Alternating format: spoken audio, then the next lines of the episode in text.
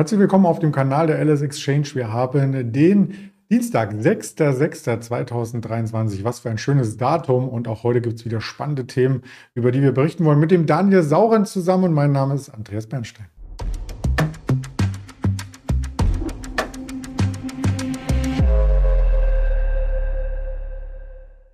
Noch einmal ins Blickfeld gerückt, um was es heute geht und natürlich auch den Risikohinweis, denn wir treffen keine Handelsentscheidung, sprechen die auch nicht aus und tätigen auch keine Anlageberatung. Und da ist der Daniel auch schon im Bild. Hallo Daniel. Guten Morgen. Ja, gestern war es übrigens auch ein guter Morgen. Wir starteten relativ kräftig in die neue Woche, waren sogar mal ganz kurz über 16.100. Es hätte alles so schön werden können, aber am Nachmittag hat Christine Lagarde nochmal dran erinnert, dass es tatsächlich auch noch eine Zinsanhebung, mindestens eine, geben soll. Und das hat den Markt nicht gefallen, oder? Nee, das hat dem Markt nicht gefallen. Äh, übrigens, in einem halben Jahr ist Nikolaus. Also äh, du hast eben den 6.6. schon äh, gelobt, damit man weiß, wie viel man noch im Börsenjahr zu gehen hat. Also gutes halbes Jahr haben wir noch. Und Frau Lagarde hat eben diesen Rest des Jahres, diese sechseinhalb Monate sind es ja noch gut, ähm, ja, so ein bisschen eingenordet. Und wenn man in die USA guckt, da geht es ja auch drum, sehen wir jetzt noch Zinsschritte. Dieses Thema Zinssenkung ist weitgehend abgeräumt. Und äh, bisher hat es den Markt nicht äh, wahnsinnig gestört. Äh, man denkt so, naja, steigende Zinsen, irgendwann muss das doch äh, den Aktienmarkt mal zum Einknicken bewegen. Das ist nicht der Fall. Aber wenn man sich mal zurückerinnert, auch ins Jahr 2008 äh, und da konkret mal über die EZB nachdenkt, die hat ja damals sogar in die Krise rein, in die veritable Bankenkrise, noch Zinsen erhöht. Und vorher gab es ja auch schon so einen kleinen Zyklus. Und das Ding ist, ähm, die Märkte hat es da auch lange nicht gestört. Und den Markt stört es normalerweise erst dann, wenn du in den Daten siehst, ups, wir steuern jetzt wirklich in eine Rezession rein. Denn wir wissen ja von der Logik her, Aktienmärkte bilden ihre Tiefs dann, wenn die Rezession am Höhepunkt ist. Das wissen wir aus dem Jahr 2009. Ähm, da war es im März äh, das Aktienmarkttief und das war auch äh, ungefähr die Phase, als die Rezession am heftigsten war. Als dann sich die Wirtschaft erholt hat, äh, später Richtung 2010, da war die große Rallye am Aktienmarkt Step One erstmal schon wieder vorbei. Das gleiche im Jahr 2020, ähm, als es richtig reingeschlagen hat mit Corona und wir im Grunde die Wirtschaft zum Erliegen hatten, äh, im März, äh, April dann mit den harten Lockdowns, da war das Aktienmarkt tief. Danach ging es natürlich gedopt von der Notenbank nach oben. Und äh, im Moment ist es so, wir sehen eben diese steigenden Zinsen. Frau Lagarde mahnt und warnt.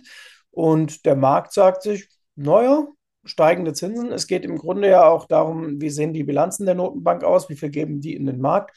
Oh ja, die haben ja zuletzt äh, viel reingegeben und das ist dann in die großen Text geflossen. Ihr habt gestern noch Apple besprochen und äh, deswegen hielten sich und halten sich die Märkte so weit oben. Aber wenn man im DAX zum Beispiel mal unter der Oberfläche kratzt, dann sieht man, es sind so fünf, sechs, sieben Werte, die liegen auf Rekordhoch. Viel mehr ist es nicht. Aber dann habe ich heute Morgen mal so einen Seitenblick gewagt und habe mir mal angeguckt, ähm, der DAX ist ja ziemlich auch von der Stimmung ähm, oben. Aber wie schaut es eigentlich äh, äh, auf der Seite aus, also bei den kleineren DAX-Titeln? Und eine Zalando nimmt zum Beispiel strammen Weg zur Kurshalbierung seit Jahresbeginn. Und da sieht man auch deutlich, im DAX geht es ähnlich auseinander wie bei den US-Techs. Ja, und wir haben dieses Abbild von gestern Abend hier mal mitgebracht. Da war fast alles unter Wasser. Heute sieht es ein bisschen besser aus. Wir haben am Morgen steigende Kurse, die werden aber aktuell abverkauft. Also jetzt ist der DAX wieder leicht im Minus. Wir schauen mal auf die aktuelle Stimmung mit dem LS Exchange äh, Fear and Creed Index und äh, den starte ich direkt mal. Gestern waren wir nämlich schon beim Kaufdrang. Wir sind kurz davor, also vielleicht setzt man wieder drauf, dass es nicht unter die 15.700 rutscht. Das hat ja in den letzten Monaten schon ein bisschen wie Beton gehalten, muss man sagen. Und ich möchte noch einen Hinweis auf die Wirtschaftsdaten geben. Wir haben ja heute wieder die Werksaufträge als Beispiel bekommen. Die waren wieder schlechter. Also so richtig gut sind die Daten auch nicht, oder? Ja, das meinte ich ja eben mit dem, was ich gesagt habe, dass man, und das, deswegen ist es gut, dass du es nochmal zeigst. Es kommt eine Zahl nach der anderen rein, äh, bei der man womöglich in einem halben Jahr, ich habe eben den Nikolaus angesprochen, äh, oder schon in einem Vierteljahr äh, rückblickend sagen wird, naja, das war ja klar, dass es wirtschaftlich äh, den Bach runtergeht. Die Indikatoren haben es ja schon gezeigt. Ähm, ich habe, glaube ich, mal vor vier Wochen oder so erzählt, ich habe äh, äh, Kontakte zu Daimler Trucks. Und wenn man da mit den Leuten redet, hört man, naja, 2023 schon noch Haken dran, wir sind gut gebucht, Auftragsbuch äh, im Grunde genommen reicht bis Ende des Jahres locker. Aber nächstes Jahr, naja, mal gucken. So, und das ist eigentlich Truck eher Richtung Spätzyklik. Wenn du das volle Orderbuch hast, dann arbeitest du erstmal das Orderbuch ab. So, es gibt aber Firmen, die reagieren da deutlich sensibler auf konjunkturelle Schwierigkeiten. Und bei denen sieht man eben, dass sich diese Daten äh, widerspiegeln. Und das wird dann doch zu einem Problem. Und dann hast du beispielsweise Zalando eben angesprochen, natürlich diejenigen, die noch auf alten Lagerkapazitäten sitzen. Das ist jetzt eine Spezialbranche, aber auch da tut man sich schwer. Und man merkt eben, da sind wir wieder im Zirkelschluss bei Frau Lagarde, irgendwann tut es dann halt auch weh, wenn du Inflation hast, sonst würden sie ja die Zinsen nicht erhöhen, und dann werden Ausgaben dann doch gespart. Und zwar von unten nach oben. Erst sparen die Leute, die sehr wenig haben, die ihr Geld einfach fürs Essentielle ausgeben müssen, Konsumquote nahe 100 Prozent, Lebensmittel und so weiter. Dann kommt der Mittelstand, der ein bisschen spart, äh, weil er merkt, hoppala, naja, jetzt ist die Urlaubsreise so teuer geworden oder der Flug, dann muss ich mal beim Essen gehen sparen oder dort. Und dann am Ende kommen die, die bei Luxus äh, sind und die sagen, naja, äh, wenn jetzt mein Business nicht mehr so gut läuft, dann vielleicht äh, den Porsche ein Jahr später, überspitzt formuliert. Mhm. Aber ja. könntest du noch mal ganz kurz, äh, ich hole mal Luft in der Zeit, äh, noch mal den Fear and Greed für Deutschland zeigen von euch. Vielen Dank. Genau, der liegt ja ziemlich mittig und ich möchte ihn deswegen nochmal ansprechen, weil er A gut ist. Ich mag den. Der zeigt die DAX-Stimmung äh, echt ganz gut an und man merkt ja auch, der DAX so zwischen 15,9, 16,1, das ist jetzt so die, die Range, in der wir unterwegs sind. Wir haben auch oft diese 15,9, 15,8 angespielt von unten und gesagt, dann 100 Punkte long gehen auf ein Gewinnmitnahmelimit, hat sehr gut funktioniert. Zweiter Hinweis, sehr oft haben wir momentan den 9 Uhr Algorithmus. Das heißt, um 9 Uhr macht der DAX so einen Sprung, 30, 40 Punkte der dann wieder sehr schnell rückgebaut wird. Also das äh, beobachten wir in unserem Börsendienst schon lange. Und der dritte, noch wichtigere Punkt ist, wir haben eine Divergenz gerade zu den USA. Denn gestern war der Fear and Greed Index in den USA für eine ganz kleine äh, Minutenphase an der 75 bei Extreme Fear. Also der ist deutlich weiter rechts und damit deutlich überkaufter, äh, als das äh, beim DAX der Fall ist heißt Nasdaq und S&P weit, weit, weit mehr überkauft als der DAX äh, im momentanen, ähm, in der momentanen Betrachtung. Und wenn was bei Einzelwerten stark äh, überkauft ist, ja, dann kommt auch mal eine Gegenreaktion. Da hat man bei Warta ja gar nicht mehr dran geglaubt. Ich würde die Aktie mal als erstes hier reinnehmen in die Besprechung. Die dreht nämlich nach einem regelrechten Crash, wie man äh, so schön formuliert bei den Medien und kommt wieder nach oben ein Stück weit. Heute ist davon aber auch nichts mehr zu sehen. Heute im Minus, aber mittelfristig kann noch einiges aufgeholt werden, oder? Naja, einiges aufgeholt ist nett formuliert. Ne? Wir hatten ja da große Adressen im Markt, die von Kurszielen von 200, 300 äh, Euro fabuliert hatten eine Zeit lang. Äh, die war auch äh, einer der beliebtesten äh, empfohlenen Aktien ähm, von verschiedenen Stellen. Und jetzt merkt man eben, bei Warta geht es ums nackte Überlegen. Das zeigt der äh, Aktienkurs. Und wann immer man so das Gefühl hat, im Markt wird mal wieder gespielt, dass sie es schaffen, äh, dann gibt es einen kleinen Hüpfer. Aber den generell, der generelle Trend sieht halt richtig, richtig schlimm aus. Äh, es ist nicht mehr allzu weit, dann sind die einstellig. Und wie gesagt, äh, das ist nicht allzu lange her, dass es darum ging, 200 Euro, 300 Euro Kursziele. Und äh, Vata ist leider, leider ein äh, Kapitalvernichter von äh, Leuten, die diese Aktie gehalten haben. Sie hat mittlerweile jetzt wieder eine hohe Volatilität. Zeitweise hat sie geparkt auf einem Level, jetzt durch diesen jüngsten Kurssprung. Das ist wieder nach oben gegangen und man sieht es hier, äh, Prinzip Hoffnung gilt eben. Wenn sie es schaffen, wenn sie durchkommen und ihr Geschäftsmodell hinbekommen, ähm, dazu gehört natürlich alles, was man in so einer Phase dann durchleben muss, Kapitalerhöhung, Umstrukturierung, all das äh, ist der Fall, ähm, dann kann Warta eine Comeback-Story sein, aber man muss eben wissen, wenn man diese Aktie spielt, die ist hochtoxisch.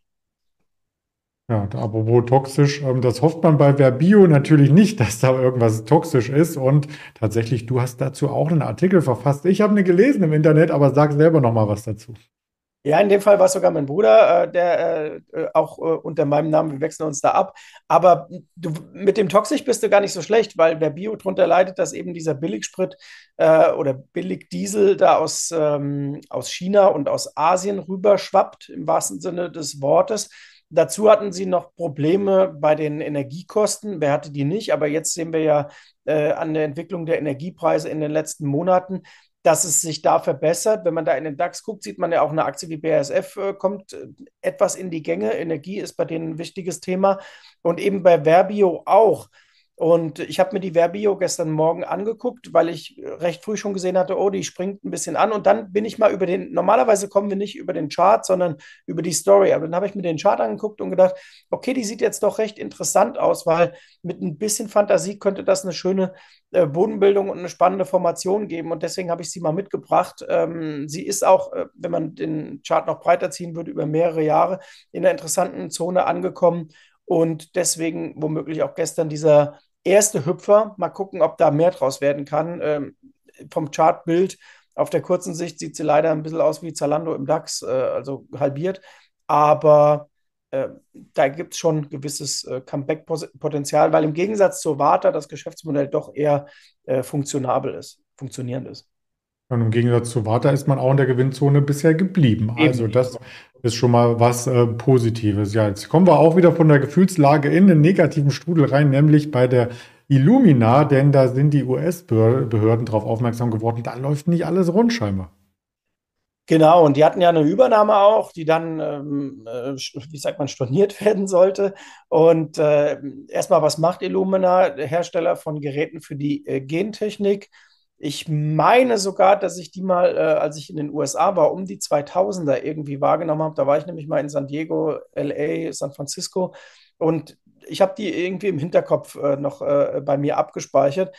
Allerdings, warum sind die in letzter Zeit gelaufen? Weil sie in äh, einigen Artikeln erwähnt waren und deswegen habe ich sie natürlich jetzt mitgebracht. Äh, da ging es um den Zusammenhang KI und äh, wir haben sie letzte Woche auch vorgestellt bei unseren Lesern da gab es einen kleinen Schub. Äh, tauchen Sie jetzt immer mehr damit auf, dass Sie KI äh, nutzen und davon profitieren könnten. Und dazu mit ein bisschen Fantasie kann man sagen, auf dem Niveau, auf dem Sie zuletzt waren, haben Sie immer gedreht in den letzten äh, Monaten. Und äh, deswegen äh, die Illumina auch dabei heute mal. Sequenzierautomaten, da sind sie Marktführer, 71 Prozent Marktanteil. Also ähm, wenn da KI mit reinkommt, gehen vielleicht äh, die ganzen Tests auch ein bisschen schneller äh, vonstatten. Von der Bewertung her oder von der Performance, lass es mich so formulieren, diesen Jahr ist von KI noch nichts zu merken. 4 Prozent, das ist ja deutlich hinterm Nasdaq hinterher. Das ist deutlich hinterher und deswegen ist es halt äh, spannend, weil ich meine, Nvidia, da wissen wir mittlerweile alle, dass die Schweine teuer ist und aus meiner Sicht auch äh, eine Korrektur bitter nötig und angesagt wäre.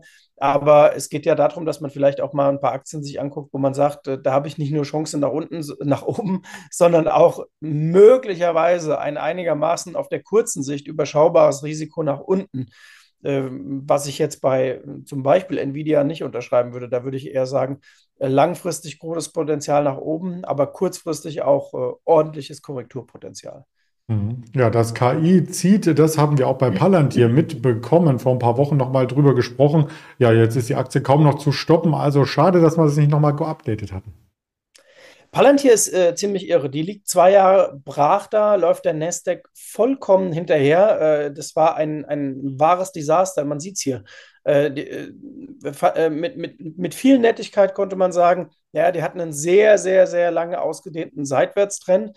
Aber im Grunde war es äh, nach diesem Doppeltop, das wir gesehen hatten, äh, erstmal eine Bewegung nach unten mit Unterbrechung. So, und dann beginnt äh, KI und es rappelt so richtig in der Kiste. Und man sieht aber auch an dieser, ja, mittlerweile ist es eine Fahnenstange, äh, die sich gebildet hat, dass da mittelfristig Potenziale sind, äh, ist noch ein weiter, weiter Weg bis zur ehemaligen Bewertung. Aber auf der kurzen Sicht, äh, ich habe die Aktie Compliance Zusatz von mir, auch im privaten Portfolio, aber ich habe in den letzten Tagen immer wieder Teilgewinne mitgenommen und rausgenommen, weil mir das nicht ganz äh, geheuer ist. Ich werde eine sehr kleine Position behalten, aber grundsätzlich finde ich diese Aktie auf der kurzen Sicht doch sehr äh, überzogen und heiß gelaufen. Und das zeigen auch die Daten wie äh, Abstand zum 200-Tage-Durchschnitt und so weiter. Also da ist das Feuer rot und da sieht die nicht viel anders aus als andere KI-Titel, die entdeckt wurden.